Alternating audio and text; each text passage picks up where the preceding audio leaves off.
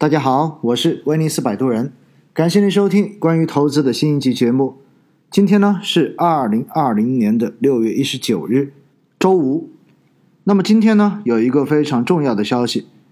上海证券交易所发布了关于修订上证综合指数编制方案的公告，将于七月二十二日修订上证综合指数的编制方案。这个消息。一出来之后，有很多朋友都在问：哎，这是不是大的利好啊？也有一些大 V 解读为：哇，未来上证指数将会代表中国新兴经济的力量了。真的这么一条编制方法，上证指数就如此脱胎换骨的改变吗？我们来仔细看一看，到底它调的是哪几项？我看了一下，其实最重要的应该是把科创板的股票纳入了上证综合指数。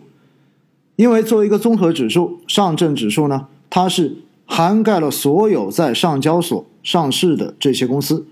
但是科创板之前一直没有被纳入，所以这一次的调整将科创板的这些股票纳入到了上证综合指数，我觉得这一点是比较大的一个改变。到五月底，科创板的上市公司达到了一百零五家，总市值也有了一点六万亿。所以呢，现在把科创板的这一些股票纳入到上证综合指数，应该说是非常有必要的。而且更重要的是，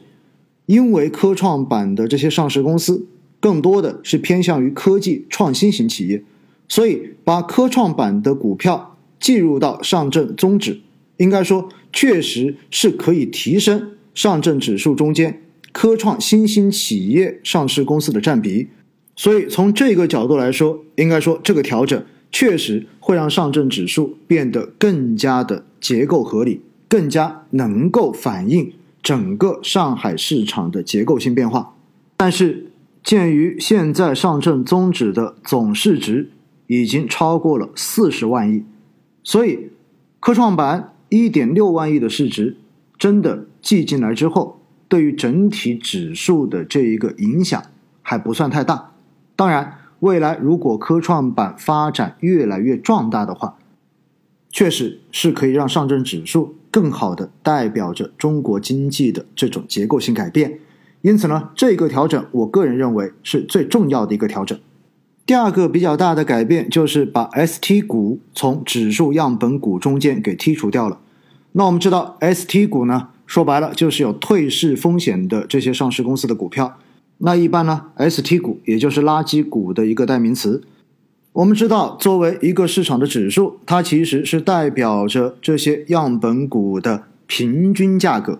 所以呢，指数在某种程度上面就好像一个班级的平均成绩。那 ST 股可能就是那些成绩最差的学生，永远不及格的学生。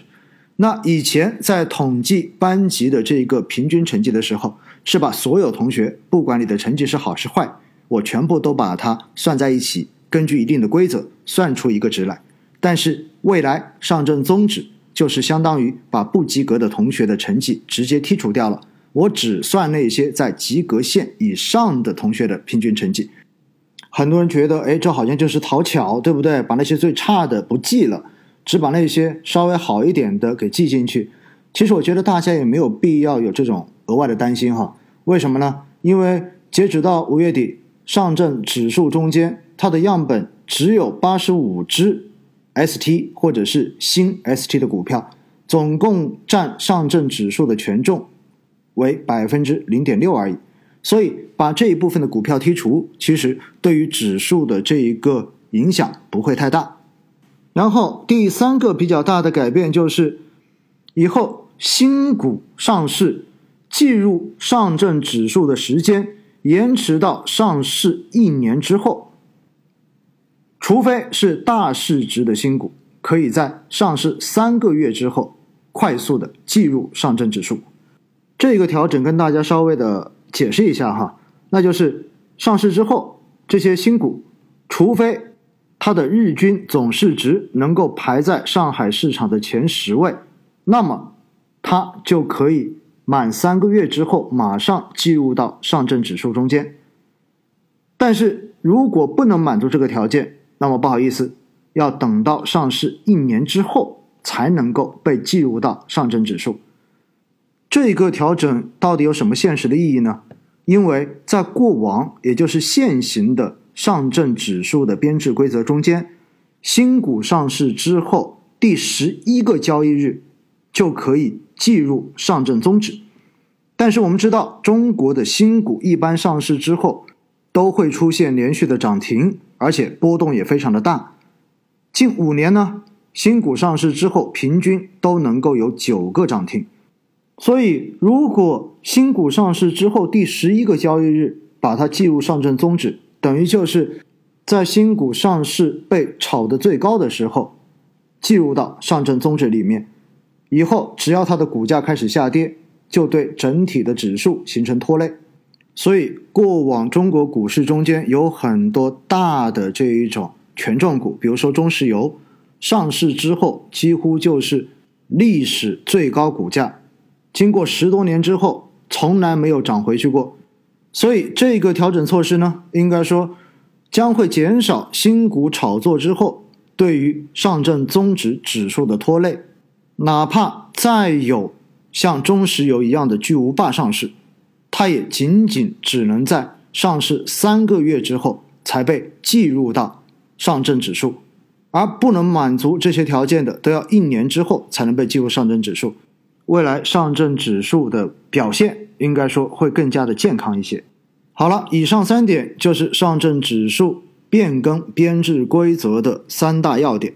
那其实听下来之后，大家会发现，确实这三个改变。会有利于上证指数未来更加平稳的这种表现。过往上证指数的编制中间确实存在着一定的不合理性，造成其他指数都在涨，但是这么多年过去，上证指数几乎都在原地踏步，也造成很多的小白投资者总是说中国股市一点都不争气，过了十年还在三千点以下。本身股市作为经济的晴雨表，应该更加好的去表征经济的发展状况以及经济的结构改善情况。上证指数在过去这几十年的一个增长的状况，确实是跟不上我国 GDP 以及国力迅速发展的一个现实状况的。所以呢，在这样的背景之下，上证指数的编制规则进行修改，应该说也是一个顺势而为的事情，也是一个必要的事情。经过这样的调整之后，不能说上证指数马上就可以在不久的将来代表着中国新兴经济的方向，这个说法一定不对的。但是上证综指以后能够更加合理的去表征中国经济的一个整体状况，而且更重要的是，上证指数几乎是所有老百姓最关心的一个指数，上证指数能够更加平稳的向上进行增长，其实。对于坚定很多老百姓，尤其是小白投资者参与资本市场的这种信心，都会有非常大的提振作用。本质上来说，上证指数编制规则的这种修改，并不能说是一个利好。但是，上证指数能够在如此短的时间之内进行修改，体现了相关部门对于资本市场的呵护。对于市场反馈的这一种积极的应对，应该说这种改变才是对将来市场的一个利好。除了上证指数调整编制规则之外，另外还有一个消息，那么就是科创板五零指数马上在七月二十三日就要发布了，也就意味着去年七月二十二日正式开市的科创板，在经过一年时间的运作之后，也终于有了自己的指数。